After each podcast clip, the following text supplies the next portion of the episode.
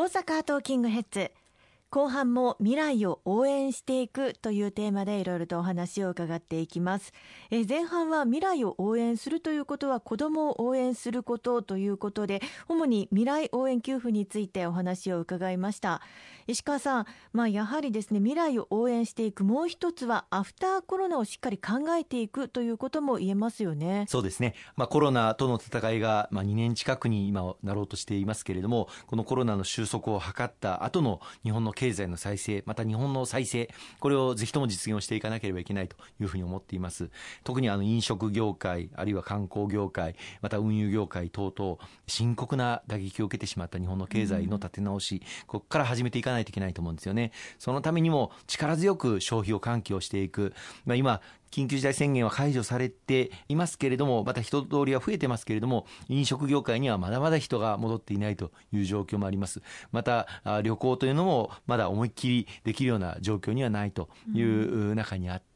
どう消費を具体的に喚起をしていくのかという手立てを具体的な行政の役割として後押しをしていきたいと思うんですよね。まあ、一つは GoTo キャンペーン去年やらせていただいたものをしっかり感染対策を取りながら再開をしていくということも必要だと思いますが、もう一つはあの消費を国民の皆様にしっかり喚起をするお金を使っていただく、まあ、そのために訴えさせていただいたのが新たなマイナポイント事業というものなんです。はい、そのマイナポイント事業なんですがマイナンバーカードを普及させるためにもマイナポイントの活用として考えられているんですね、はい、現在マイナンバーカードを持っていらっしゃる方は国民の中で4割弱37%程度にとどまっています。今後あのマイナンバーカードが健康保険証の代わりにも活用がされていきますし、はい、また運転免許証の代わりとしても活用があの準備されております。数年後にはこれが実用化されてまいります。そのの他にも例えばコンビニで住民票を受け取ったりとかさまざまな行政サービスをマイナンバーカード一つで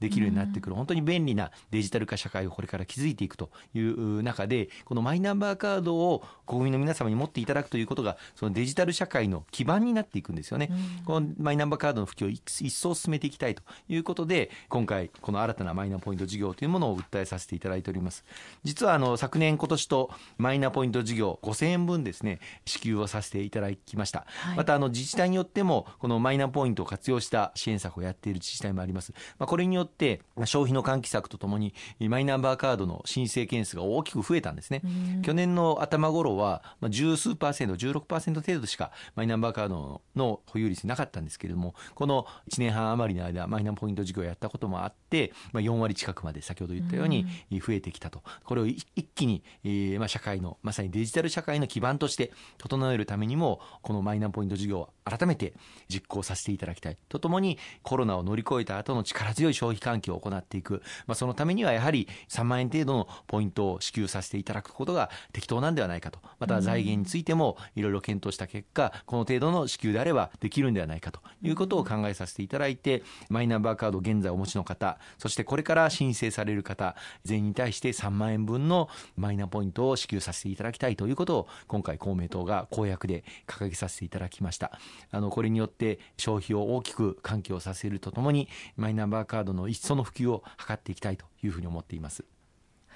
やはりデジタル化を進めるということも未来を応援していくことにつながるということなんですよね。そうですね。あの日本社会は残念ながら他の先進諸国と比べてデジタル化が非常に遅れてしまっておりました。まあ、去年一人一律10万円の特別定額給付金の支給させていただきましたけれども、あれももっと日本社会が行政がデジタル化されていればもっと早く国民の皆様のお手元にお届けできたと思います。うん、あの4月に決定をして自治体で支給開始がなされたのは早いところでも6月、7月、また8月、9月になってしまった自治体もございました。あの申請はスマホでできるというふうに歌ってておりましたけれどもその後の住民基本台帳との突合は手作業で行政でやっていたということも、あのありました、はい、他の先進国では決まったその翌週に現金を国民の皆様に一斉にお届けしているといったような国がある中で本当に日本のこういう緊急事態における支給が遅いというご指摘をたくさんいただいたわけでございます。例えば大災害が発生した時とか今回のような感染症の拡大の時とか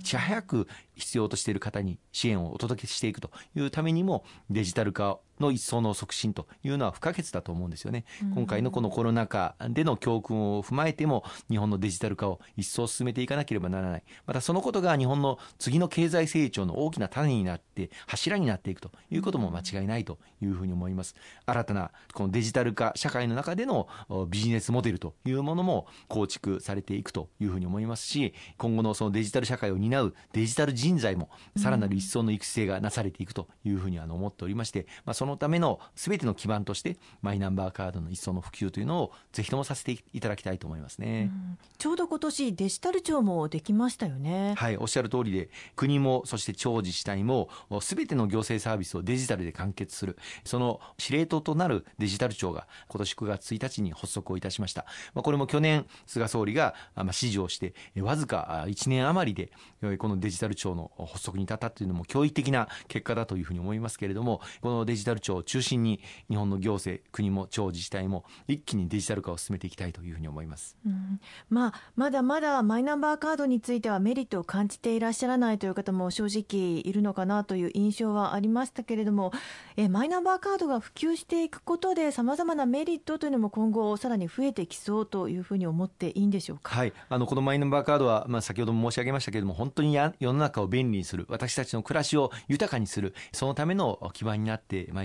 まあ、例えばですけれども引っ越しをされる場合これまでは引っ越しする元の自治体に対して引っ越し届を出しそして引っ越しされた先の自治体に対してもまた転入届を出しということを2回やっておりましたけれどもこれも1回で済むようになる、またわざわざ市役所に行かなくてもスマホで完結することができるようになる。これまでいろんな行政サービスを受けるために市役所に足を運んでしかも何箇所も窓口を転々としてその度に書類を書いて反抗をしてということをやっていましたけれども、そうではなくてあらゆるサービスをスマホで完結することができるそういう社会の構築を目指していきたいというふうに思います。そうすることによって行政も非常に効率化されていって無駄がなくなっていくということも期待されますしまたあの先ほども申し上げました通り必要な方に必要な支援策がプッシュ型で届けられる。こういったことも実現することが可能になってくるというふうに思っています、まあ、そういった、まあ、デジタル化が進む中でもしかしたら不安を感じていらっしゃる高齢者の方であったりとか、まあ、デジデジタルといってもなかなか苦手という方もいらっしゃるかもしれませんので、そういった方々への支援策は手厚くやっていく必要があると思いますね。